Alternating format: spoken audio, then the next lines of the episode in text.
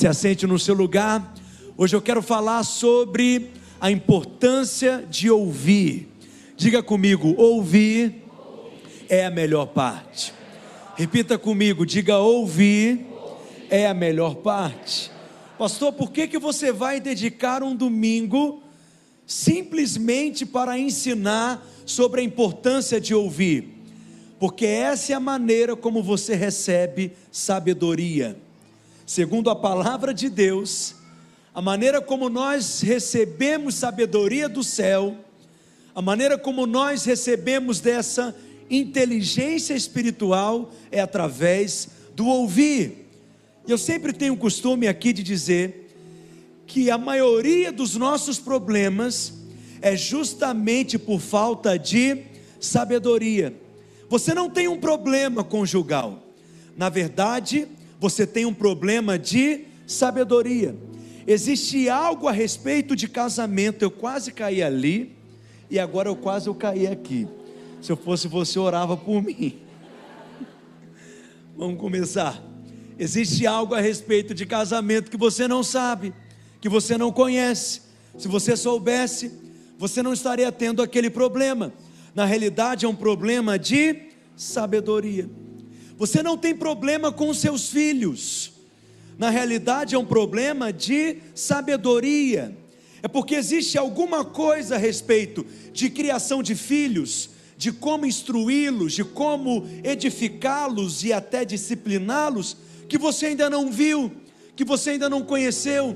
Se você soubesse, você não estaria tendo aquele problema. Então, na realidade, é um problema de sabedoria. O mesmo a respeito de finanças. Você não tem um problema financeiro. Não é que você ganha pouco necessariamente. Às vezes, o seu salário é até um salário mais do que suficiente para o estilo de vida que você tem. Mas por que, que você tem vivido com tantas restrições e limitações financeiras? Porque existe algo a respeito de dinheiro que você não conhece, que você não sabe, ou seja, é um problema de sabedoria. Por que, que alguns pastores, a igreja não cresce, a igreja não avança, a igreja não se multiplica? Porque existe algo a respeito de igreja de crescimento de igreja que ele não sabe, que ele não conhece. Então é um problema de sabedoria. Na realidade, a maioria dos nossos problemas são problemas de sabedoria. E essa é uma oração que eu faço constantemente. Essa é uma oração que eu particularmente faço praticamente todos os dias. Eu oro sempre pedindo sabedoria. Pai, me ensina Pai, me mostra, Pai, me ensina como fazer, me livra da cegueira, me dê discernimento espiritual, me dê percepção espiritual, me ensina a liderar, me ensina a pastorear, me dê sabedoria para edificar a igreja, me dê sabedoria para administrar. Todos nós precisamos de sabedoria. Talvez você é alguém que tem muito conhecimento, Talvez você é alguém que já sentou num banco de uma universidade, já leu muitos livros, e essa é a geração de maior conhecimento disponível. Há tanta oferta de conhecimento, mas muitos dizem que é a geração menos sábia. Por quê? Porque conhecimento não é suficiente. O que faz diferença de fato na sua vida é sabedoria. Há pessoas que nunca frequentaram uma universidade e são muito mais sábias do que alguém que carrega um título de doutor. Por quê? Porque conhecimento e sabedoria são coisas distintas. Conhecimento é saber que tomate é fruta. Sabedoria é saber que não se coloca tomate em salada de fruta. Ou seja, é saber como aplicar o conhecimento que você tem é trazê-lo para a sua experiência, é trazê-lo para a sua realidade, e isso faz muita diferença na sua vida. E olha que oportunidade maravilhosa. Hoje nós estamos iniciando as matrículas da escola da família. para que você possa ter mais sabedoria no seu casamento. Não tem casamento tão bom que não possa melhorar. Não tem casamento tão ruim que Deus não possa transformar. Faça o curso de vida conjugal para receber sabedoria. Faça o curso de finanças para que você tenha mais sabedoria de criação de filhos. Faça o curso, não é sobre noivado para aqueles que irão casar ou pretendem casar tem tantos cursos na escola da família, tudo para que você possa se encher de sabedoria. Diga para o seu vizinho: sabedoria é a chave para praticamente tudo na sua vida. Eu amo um texto que está em 1 Reis, no capítulo 3, que revela como que Deus ama derramar da sua sabedoria sobre nós. 1 Reis capítulo 3, verso 3 diz que Salomão, ele amava o Senhor, abra aí a sua Bíblia, ou compartilhe a sua Bíblia com quem está ao seu lado, andava nos preceitos de Davi, seu pai, e ele sacrificava ainda nos altos e queimava incenso. Foi ao rei Agibeão para lá sacrificar, versículo 4 porque era o alto maior. Ofereceu quantos bois naquele dia? Mil holocaustos naquele altar. Preste atenção. Se você conhece alguém que tem uma fazenda e nessa fazenda tem mil cabeças de boi, você pode considerar essa pessoa uma pessoa rica. Só que em um dia só, em apenas uma oferta, Salomão sacrificou e ofereceu a dois de uma tacada só ofereceu a Deus mil cabeças de boi. É como se fosse um momento de generosidade que nós estamos aqui. E naquele momento, Salomão ofereceu a Deus mil cabeças de boi. Ou seja, em um dia, uma fazenda inteira foi esvaziada. Só que é interessante que antes mesmo dele receber sabedoria de Deus, ele já tinha um coração generoso ele já tinha um coração grato para com Deus. E à noite, olha o que ocorre no verso 5, acompanhe. Em Gibeão, apareceu o Senhor a Salomão de noite em sonhos e disse-lhe: Pede-me o que quiseres, que eu te darei. Imagina Deus te falar algo assim. Eu creio que Ele está te dizendo: O que queres que eu te faça? assim como ele disse ao cego em Jericó. Olha o verso 9: Dá, pois, ao teu servo o que, que Salomão pediu? Um coração compreensivo. Em outras versões, um coração que ouve, para julgar a teu povo, para que prudentemente discina entre o bem e o mal, pois quem poderia julgar a este tão grande povo? Olha o que diz o verso 10, essas palavras elas agradaram ao Senhor, porque Salomão pediu tal coisa, e disse-lhe Deus: Já que pediste esta coisa, e não pediste longevidade, nem riquezas, nem a morte de teus inimigos, mas pediste entendimento para discernir o que é justo, eis que faço segundo as tuas palavras. Verso 12: Dou-te coração sábio e inteligente. Salomão poderia ter pedido qualquer coisa para Deus, mas porque ele pediu sabedoria, um coração compreensivo, Deus se agradou e disse que daria a ele um coração sábio e inteligente. Veja que ele, no seu pedido, não usou a expressão sabedoria. Como lemos aqui na revista atualizada, ele pediu um coração compreensivo essa expressão compreensivo no hebraico é chama. Você vai lembrar de um texto conhecido na Escritura, de Deuteronômio, no capítulo 6, que o título no hebraico é Chama Israel, que em português seria Ouve Israel. Por quê? Essa palavra chama significa ouvir. Então preste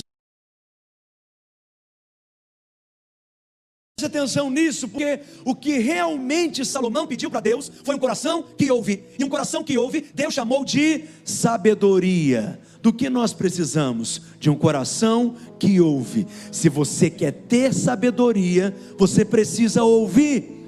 Ouça, ouça, ouça constantemente.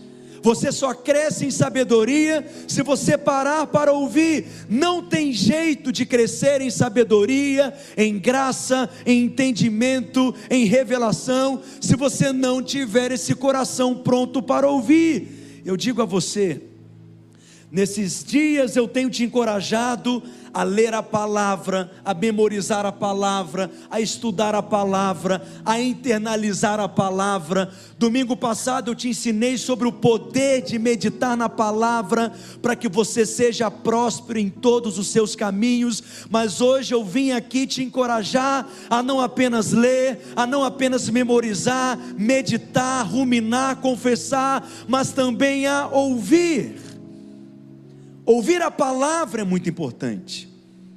Deixar de ouvir é uma grande perda.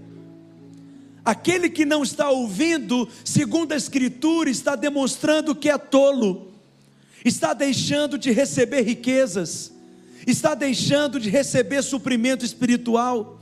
Aquele que é sábio aproveita todas as oportunidades para parar, sentar e ouvir parar, sentar e aprender e ser ministrado. E que maravilha fazer parte de uma igreja como essa, que investe nas suas ovelhas, para que elas cresçam em sabedoria. Como eu costumo dizer, nessa igreja só não cresce quem não quer. Tem gente que não quer parar para ouvir, porque acha que tem coisa mais importante para fazer. E no meu evangélico tem até esse entendimento que eu creio que é equivocado, que alguns até se orgulham em dizer, pastor, eu não sou crente de esquenta-banco, não. Eu sou crente de trabalhar. Eu sou crente de manter a mão na, meter a mão na massa.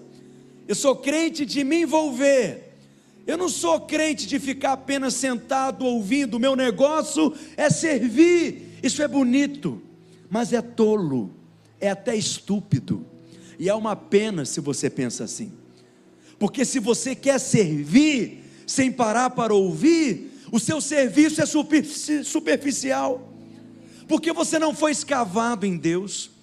Porque você não cresceu em profundidade em Deus. Você não terá riquezas espirituais para compartilhar, para dar, para liberar. Então a mentalidade de muitos crentes é que parar para ouvir, como você está aqui nessa manhã, e como você faz toda semana, é algo desnecessário, é algo secundário, é algo sem valor, é algo para alguns até inútil, sem ter muita importância, e por isso que muitos permanecem raquíticos, desnutridos, nanicos espirituais. Talvez é isso que tem impedido muitos crentes de receberem mais de Deus de terem fé para desfrutar plenamente da sua herança. Eu quero te mostrar a importância de ouvir, por várias razões. A primeira delas é porque o apóstolo Paulo ensina no Novo Testamento que a fé, ela vem pelo ouvir. Por que, que ouvir é tão importante? Porque, segundo a Escritura, a fé não vem pelo jejum, a fé não vem pelo tempo que você tem de convertido, a fé não vem pelo servir, por mais que tudo isso tenha o seu lugar e o seu valor, mas segundo a palavra de Deus, a fé vem quando você para para ouvir. Olha o raciocínio bíblico, a lógica espiritual. Romanos capítulo 10, verso 13 em diante. Olha o que diz a Escritura: porque todo aquele que invocar o nome do Senhor será salvo. Diga comigo, todo aquele que invocar o nome do Senhor será salvo. Só que Paulo não faz apenas essa afirmação e pronto e acabou. Ele não estabelece um dogma dizendo é assim e pronto. Ele argumenta. Ele nos mostra um sentido, há um raciocínio, há uma lógica espiritual, há uma lógica celestial ele diz: todo aquele que invocar o nome do Senhor será salvo. E aí no verso 14 ele diz: Como, porém, invocarão a quem não creram? E como crerão em quem nada ouviram? E como ouvirão se não há quem pregue? Então veja a sequência espiritual. Para invocar, você precisa crer, mas para crer, você primeiro precisa ouvir, mas você só vai ouvir se alguém se levantar para pregar. Só que aí no verso 17, Romanos 10, 17, olha o que, que ele completa dizendo: e assim a fé vem, diga, a fé vem, pela pregação, e a pregação da palavra de Cristo. É assim na revista atualizada. Mas eu gosto mais desse texto na revista aí corrigida, que diz que assim a fé vem pelo ouvir. Diga ouvir. Ouvir o que? A palavra de Deus. Não é só ouvir, é ouvir a pregação, é ouvir a palavra de Cristo.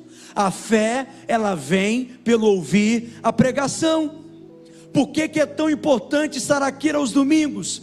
Porque é assim que a fé será produzida em você. Você não se esforça para ter fé, você não luta para ter fé, você apenas para para ouvir com o coração faminto, com o coração aberto, com o coração sedento. E quando você para para ouvir a palavra, da palavra da pregação de Cristo, o seu coração se encherá de fé. Então veja que Deus mesmo estabeleceu que a pregação é necessária. Deus mesmo estabeleceu que a obra que Ele irá fazer na sua vida através da fé será por meio da pregação. A pregação é algo vital na vida da igreja. Como edificar uma igreja saudável sem pregação? Infelizmente, talvez essa é a maior necessidade das igrejas hoje: falta de alimento, falta de comida. Talvez essa seja a maior necessidade nas igrejas. Porque muitos pregam boas, bons conselhos, muitos pregam autoajuda, ao invés de pregarem a palavra de Cristo, que é essa palavra que quando é pregada vai gerar fé, porque a fé ela vem pelo ouvir. Então perceba a sequência.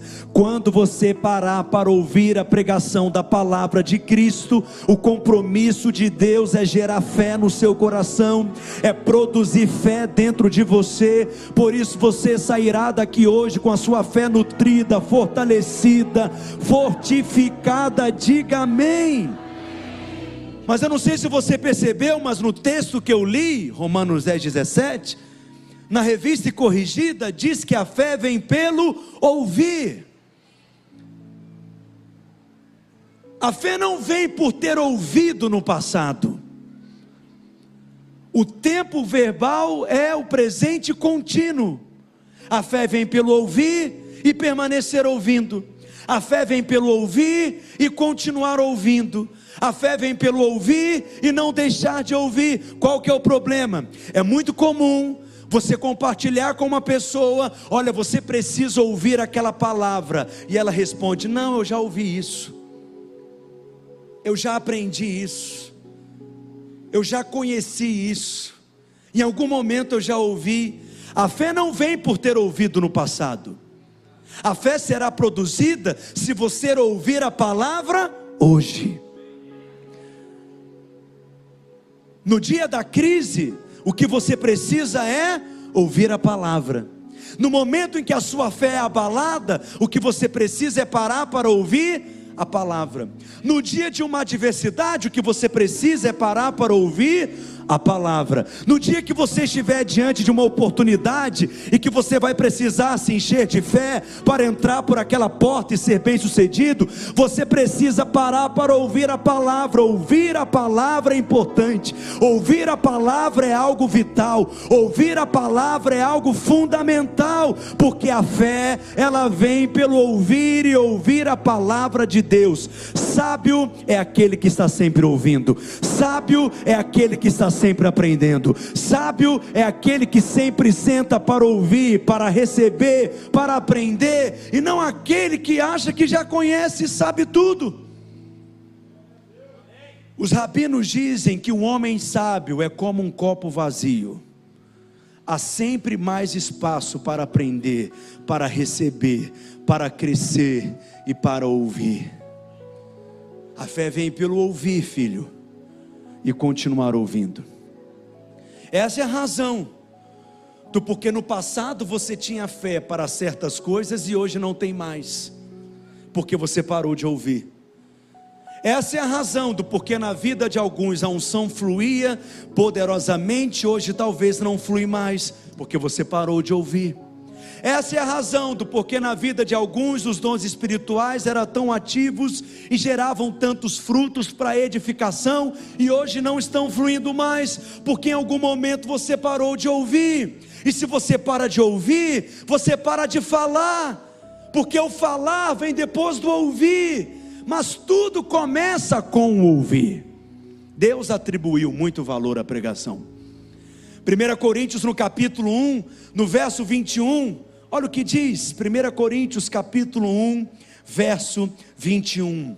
Visto como na sabedoria de Deus, o mundo não conheceu por sua própria sabedoria.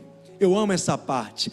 Aprove a Deus salvar os que creem. De que maneira? Pela loucura da pregação.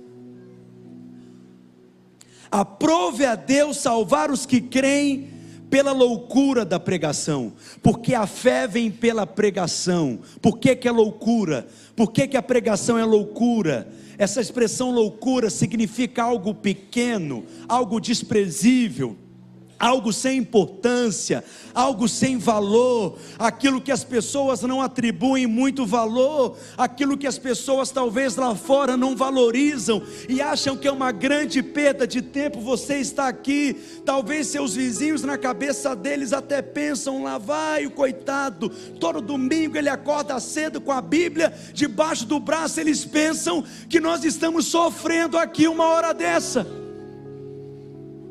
Mal sabem eles que quarta-feira tem bloquinho da cidade.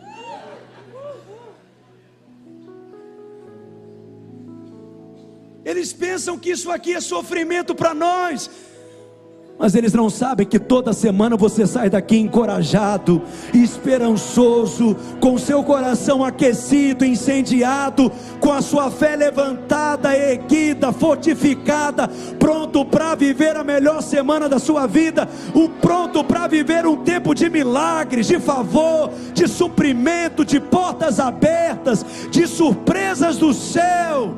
Diga aleluia. Deus resolveu salvar os que creem pela loucura da pregação. Pastor, mas eu já sou salvo. O verbo salvar no grego é soso, diga soso. E soso significa mais do que ser salvo do inferno. Nós precisamos ser salvos do inferno, sim ou não? Sim. Precisamos ter fé para isso, sim ou não? Sim, isso virá através da pregação, mas você precisa ter fé para ser curado. Sim ou não? Como que você vai receber fé para ser curado? Através da pregação, porque soso significa ser livrado do inferno, mas também significa curar, libertar, restaurar, transformar. Quando você para para ouvir e fé gerada no seu coração, alguma coisa ele vai salvar na sua vida através da pregação.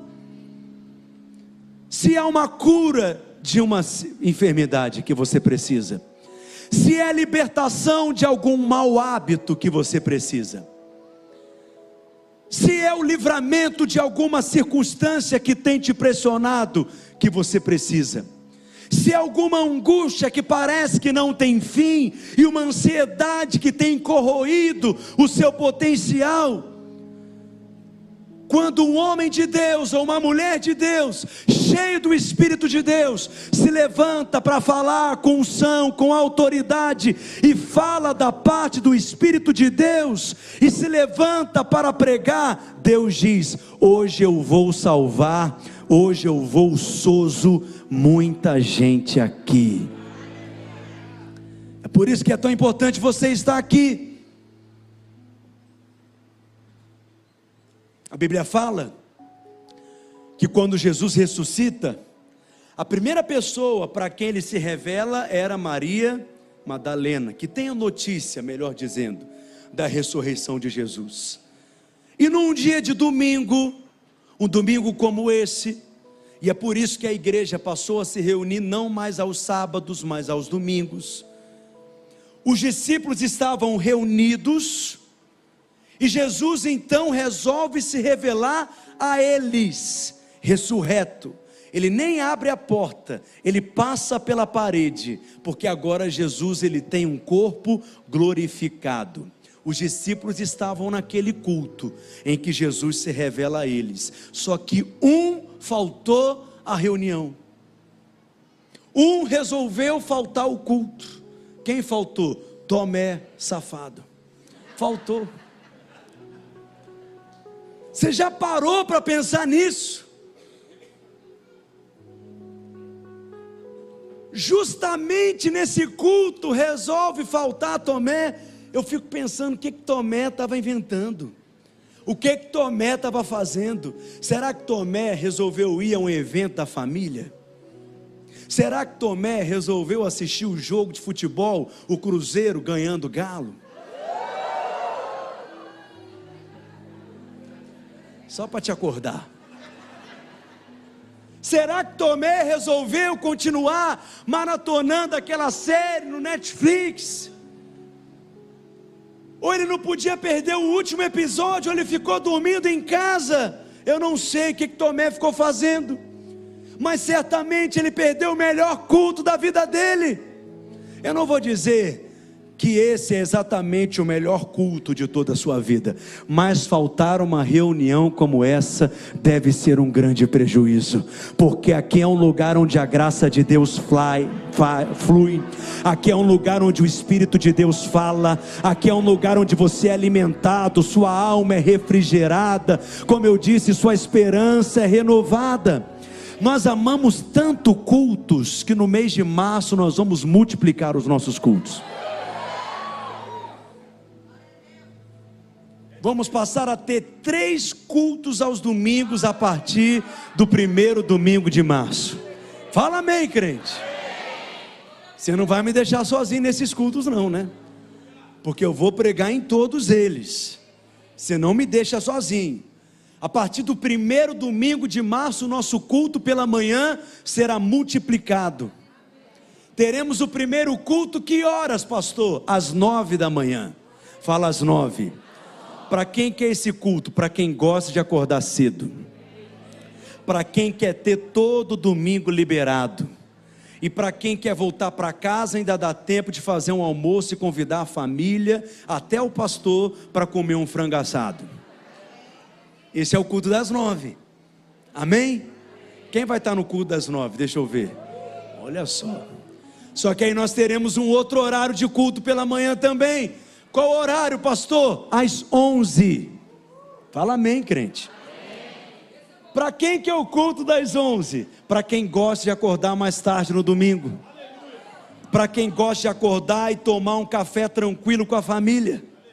Para quem gosta de acordar, tomar um café tranquilo com a família ainda dar uma volta na Lagoa da Pampulha. Vem para o culto e vai almoçar na casa daquele que foi no culto das nove que preparou o almoço.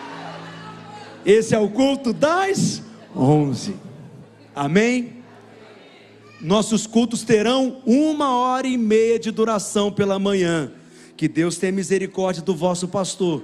que eu vou ter que pregar agora em 40 minutos, porque nós não vamos reduzir o louvor, não vamos reduzir a pregação, mas nós vamos terminar os cultos nos horários. Fala amém. Quem vai estar no culto das nove? Quem vai estar no culto das onze? Glória a Deus. O povo gosta de acordar mais cedo aqui. E ainda tem o culto das 18 horas. Se no domingo você gosta de tirá-lo para descansado, acordar bem tarde, gosta de ter tempo para fazer um passeio com a sua família, ir lá no Parque Guanabara, ficar tonto com aquele carrossel e a roda gigante. E ainda dá para terminar o seu culto, seu dia no melhor lugar da cidade e ainda comer uma pizza de marguerita para terminar a sua noite, começar a semana da melhor forma possível. Quem diz amém? Quais serão os nossos horários de culto a partir do primeiro domingo de março? Diga, às nove às onze. Aleluia. Por isso que culto é tão importante. A gente multiplica culto aqui também. Certamente nós teremos daqui a um tempo cinco cultos, pelo menos aos domingos. Não te garanto que eu vou pregar em todos eles, porque haja pulmão. Mas em algum deles eu vou estar. E eu quero te encontrar aqui também. Olha como que Jesus fazia as coisas. A Escritura diz, e isso nos mostra nos Evangelhos, que Jesus primeiro ele falava e depois ele curava os enfermos. Essa é uma sequência que é clara nos Evangelhos, em Lucas, no capítulo 5, no verso 15, diz: Porém, o que dizia a seu respeito, cada vez mais se divulgava. Lucas 5,15 e grandes multidões afluíam para o ouvirem e serem curadas de suas enfermidades. Então o texto diz que as multidões elas vinham para ouvir. Significa então que antes delas serem curadas, elas, elas ouviam a pregação. Elas ouviam aquilo que Jesus ensinava. Então a sequência sempre era essa. Primeiro, elas vinham para ouvir. Por isso que é impressionante como há tantas pessoas na vida da igreja que acham que ouvir é algo desnecessário, que se tornou algo secundário. A multidão se ajuntava para ouvi-lo pregar, para que fé fosse produzida no coração, para que então pudessem ser curados. Diga fé, ela vem pelo ouvir. Mas não é apenas a fé que vem pelo ouvir a pregação. Gálatas capítulo 3, no verso 2, Paulo diz que as pessoas também são cheias do Espírito através da pregação da fé. Gálatas capítulo 3, verso 2: Quem apenas, quero apenas saber isso de vós. Olha o que ele diz: Recebestes o Espírito pelas obras da lei ou pela pregação da fé? O que é a pregação da fé? Não é pregar sobre a importância de crer. Veja que a pregação da fé aqui está em oposição às obras da lei. Paulo está dizendo: vocês foram cheios do Espírito, vocês receberam o enchimento do Espírito, porque praticaram as obras da lei, ou porque vocês receberam a pregação da fé. Fé aqui é algo que está em oposição às obras. Pela graça sois salvos, mediante a fé. Isso não vem de vós, é dom de Deus, não é por obras, para que ninguém se glorie. O oposto à fé nos evangelhos não é incredulidade. O oposto à fé nos evangelhos aqui, segundo Paulo, são as obras. E que obras são essas? não é uma obra de caridade, não é dar sopra para a população de rua, não é distribuir cobertores para os necessitados, construir abrigos para os desabrigados, tudo isso nós precisamos nos envolver porque nós não queremos apenas pregar o Evangelho, nós queremos de fato demonstrar o Evangelho, e queremos, através dessas obras de justiça, que aqueles que necessitam conheçam quem é o justificador. Mas nada disso nos qualifica diante de Deus para sermos aprovados. O que faz com que você seja cheio do Espírito não é a prática dos mandamentos da lei, mas é ouvir a pregação da fé. Não é por se comportar bem, mas é por ouvir a pregação da fé. Eu amo um texto que está lá em Atos capítulo 10. Você está aqui comigo ainda? Alguém está aprendendo alguma coisa? Verso 44 diz que Pedro resolveu ir pregar, conduzido pelo Espírito, na casa de Cornélio. Primeiro gentio que foi alcançado pelo Evangelho, Cornélio, que era um italiano, um centurião da corte romana. Pedro então entra na casa de Cornélio para pregar. Mas olha o que há no texto, no verso 44. Ainda Pedro falava essas coisas, o Espírito veio sobre todos aqueles que o ouviam. Pedro nem terminou de pregar, o Espírito Santo nem esperou Pedro terminar de falar. O Espírito Santo nem esperou Pedro fazer um apelo para impor as mãos. Enquanto Pedro pregava, a Bíblia diz que o Espírito caiu sobre eles. Essa palavra no grego caiu é epipipto. É a mesma palavra que na parábola do filho pródigo diz que o, o pai avistou o seu filho de longe, correu em direção a ele e o abraçou. Essa expressão abraçou é epipipto, é um abraço que o pai quase que cai sobre o filho e o aperta. Enquanto Pedro pregava, o Espírito Santo abraçou todos aqueles que estavam o ouvindo. O Espírito Santo os encheu completamente. Isso é muito poderoso. Fé é gerada no nosso coração quando ouvimos. Você é cheio do Espírito quando você para para ouvir. Seu coração está sendo aquecido nessa manhã, incendiado ou não? E não apenas isso, milagres são liberados na sua vida através do ouvir a pregação da fé. Gálatas capítulo 3, verso 5 diz assim: Aquele, pois, que vos concede o Espírito e que opera milagres entre vós, eu disse: aquele que opera milagres entre vós, eu vou repetir: aquele que continua operando milagres entre vós o faz pelas obras da lei ou pela pregação da fé? Paulo diz que através da pregação da fé, pessoas são curadas. Eu já vi muitos testemunhos aqui de pessoas que foram curadas, mesmo sem alguém ter orado por elas e imposto as mãos, só pelo ouvir a pregação do Evangelho, só por ouvir a pregação da palavra da fé, enfermos são curados, você é liberto de opressão maligna, milagres são liberados na sua vida, tudo isso quando você para para ouvir. Como que alguém pode dizer que a pregação é um momento enfadonho do culto, meu Deus do céu? Se tudo isso que o Espírito quer fazer é através da pregação,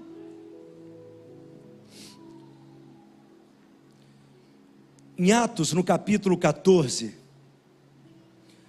no verso 8, o apóstolo Paulo estava em Listra, onde costumava estar sentado certo homem, aleijado, paralítico, desde o seu nascimento, que jamais tinha andado.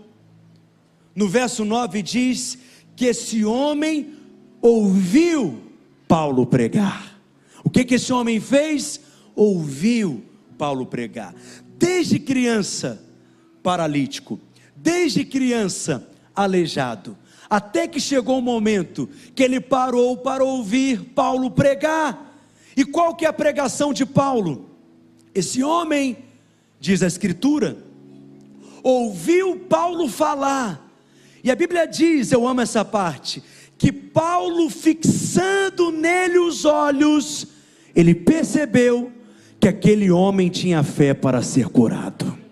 É maravilhoso quando eu olho para algumas pessoas aqui enquanto estou pregando e eu vejo o coração entrando em ebulição e a fé sendo liberada e você vai se enchendo de vida e você vai transbordando de vida que você nem consegue mesmo ficar tão quieto aí no seu lugar, porque é algo que está borbulhando dentro de você e passa pela sua boca. Esse homem, enquanto ouvia Paulo pregar, se encheu de fé, de tão grande fé, estava tão transbordando de fé que Paulo olhou nos olhos dele e viu essa fé. De onde que essa fé veio? Pelo ouvir a pregação. Olha o verso 3, Atos capítulo 14, verso 3. Eu amo essa parte. Entretanto, demoraram-se ali muito tempo, falando ousadamente no Senhor, o qual confirmava a palavra da sua graça. Diga comigo, a palavra da sua graça. Fale igual crente apaixonado por Jesus, diga a palavra da sua graça não é a palavra da lei que Paulo pregava, não é a palavra de Moisés que Paulo pregava, não é a palavra do bom comportamento que Paulo pregava, não é a palavra da boa moral e dos bons costumes que Paulo pregava.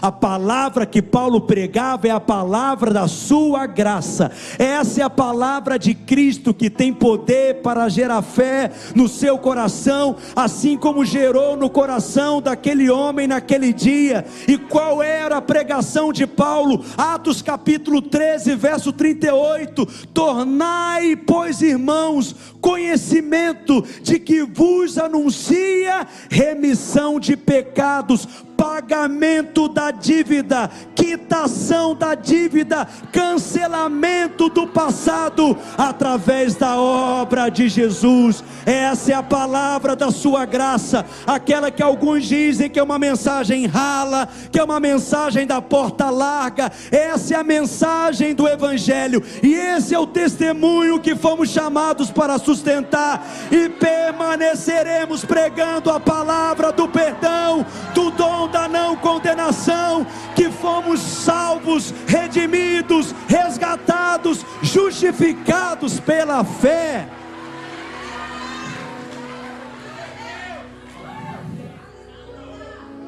Essa é a palavra que nós pregamos. E é essa palavra que tem gerado frutos para a glória do nome de Jesus. Alguém pode dizer amém? E eu vou terminar e vou concluir te convidando a abrir comigo lá em Lucas, no capítulo 10, no verso 38. Nosso time de música pode até subir, por gentileza. Lucas 10, 38. Jesus chega em uma casa, casa de Marta e Maria.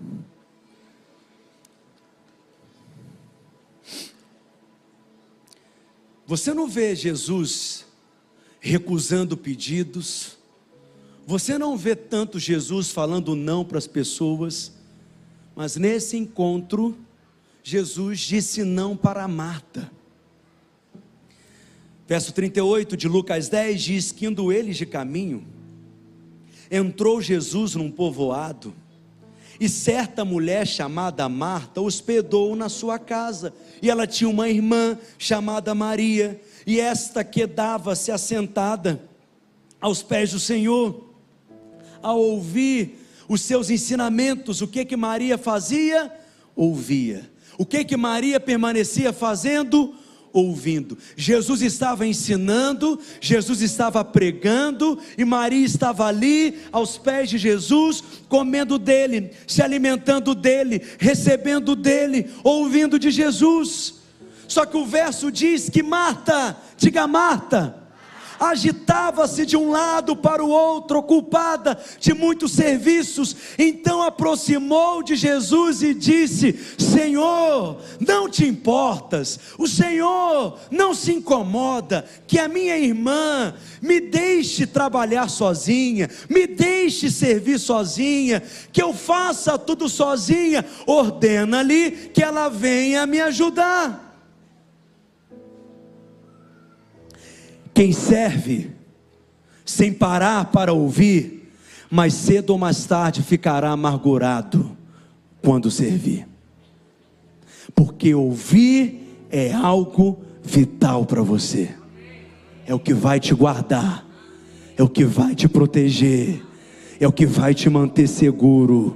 O servir precisa ser resultado do ouvir, porque aquele que serve como resultado do ouvir vai servir sem perceber que serviu. Estou te contando um fato espiritual. Senhor, não te importas de que minha irmã tenha deixado que eu fique a servir sozinha. Ordena-lhe, pois, que venha ajudar-me. Em outras palavras, ela está dizendo: é só eu, tudo eu. Nessa igreja não tem outra pessoa para servir. Só eu que sou escalado, só eu que vou posso ministrar, só eu que estou aqui para servir. Porque é um serviço baseado em merecimento. É um serviço baseado em amargura. É um serviço baseado em justiça própria. É querer fazer para merecer a bênção é querer servir para tentar colocar Deus contra a parede e dizer: olha, o Senhor não tem outra alternativa senão me abençoar, já que eu te dei tudo, e olha eu aqui te servindo novamente. Ordena-lhe Jesus que ela venha me ajudar. Respondeu-lhe o Senhor: Marta, Marta, diga, Marta, Marta. Geralmente, quando a Bíblia repete o nome duas vezes, é uma expressão sim de carinho. Saulo, Saulo, Moisés, Moisés. E aqui Jesus está dizendo o que? Marta, eu sei que a sua mãe não era assim. Pedro, Pedro. Mas aqui Jesus está expressando carinho. O que, que ele diz? Fala comigo. Marta, Marta, anda inquietas e te preocupas com muitas coisas. Entretanto, Marta, pouco é necessário. Ou o Evangelho é maravilhoso, não é? Jesus não diz assim, dez coisas são necessárias. Ele diz, pouco é necessário. Ou melhor, Marta, uma só coisa é necessária. E Maria escolheu a boa parte, e dela não será tirada. Você pode aplaudir o nome de Jesus mesmo?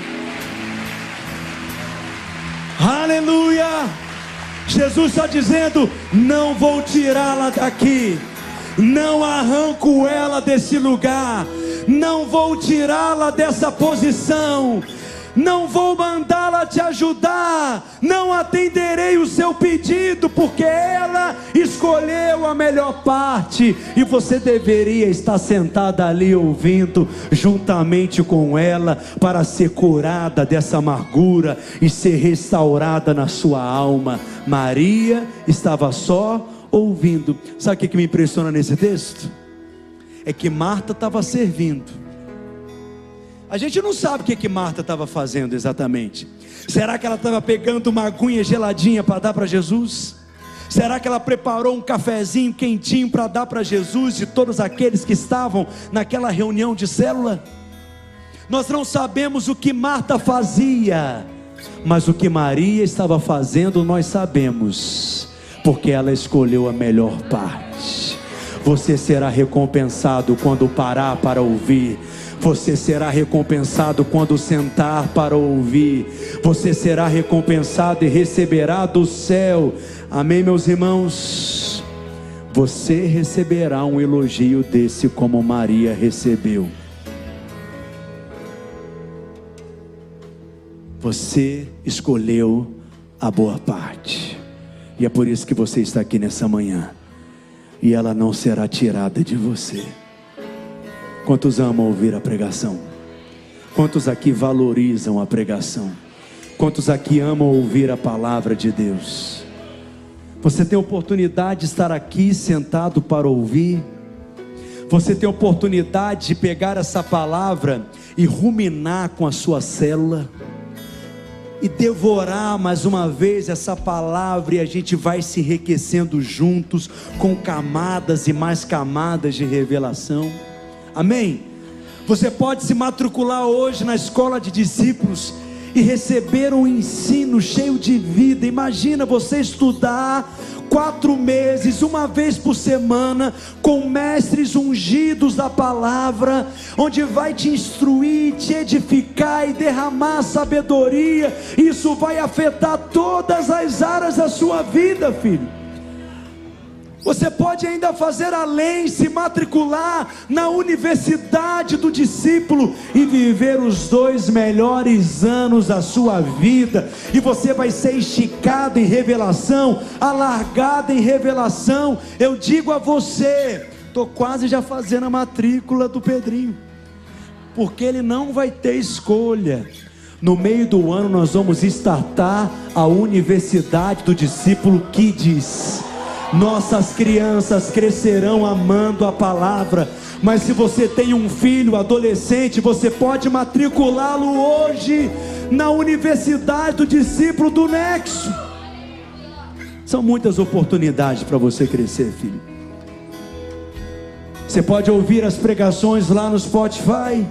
Ouvir, ouvir, ouvir, ouvir, ouvir e manter essas verdades vivas dentro de você. Quem diz amém? Você recebe essa palavra? Tem tanta gente que diz assim para mim. Você sabe que eu sou criticado, né? E tem gente que não gosta de mim. Você sabe disso, né? Que é um absurdo, mas é verdade. Como que alguém pode não gostar de mim? Como que alguém pode abrir a boca para falar mal de mim?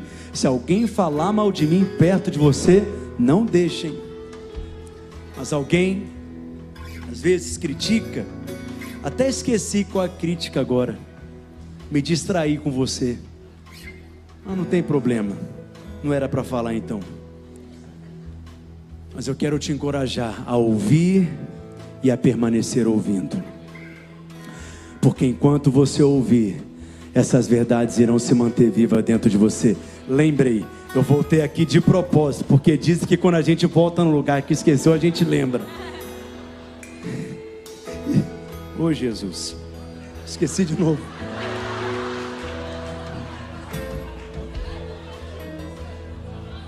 Será que funciona mesmo esse negócio? Espera aí. Não é? Tem gente que me critica. Ah, já lembrei mesmo. Tem gente que fala que eu não tenho pregação de exortação. Tem gente que já disse assim para mim, pastor, tenho saudade de levar umas pauladas. Tenho saudade de falar, ai Jesus, bate, mas é bom Jesus. Acabei de te exortar nessa manhã, filho. Acabei de te corrigir. Acabei de te ensinar. Mas você está cheio de culpa e de condenação? Ou você está doidinho para chegar o próximo domingo para ouvir a palavra novamente? E o melhor, é feriado de conferência, você vai ter overdose de tanta palavra e vinho novo do Espírito que será liberada sobre a sua vida, porque essa é a minha igreja na cidade. Nós amamos a palavra de Deus, nós amamos ouvir a palavra de Deus. Alguém pode dizer amém? Fica de pé no seu lugar e vamos cantar. Aleluia.